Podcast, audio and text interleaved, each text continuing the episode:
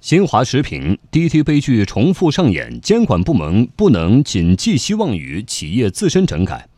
又是顺风车，又是临时伪造，又是人车不符。遗憾的是，滴滴平台对于这类问题一直没有从根本上解决。在合并了快滴、优步之后，滴滴占领了网约车市场九成份额，一家独大。命案连续发生，滴滴能否彻底反思？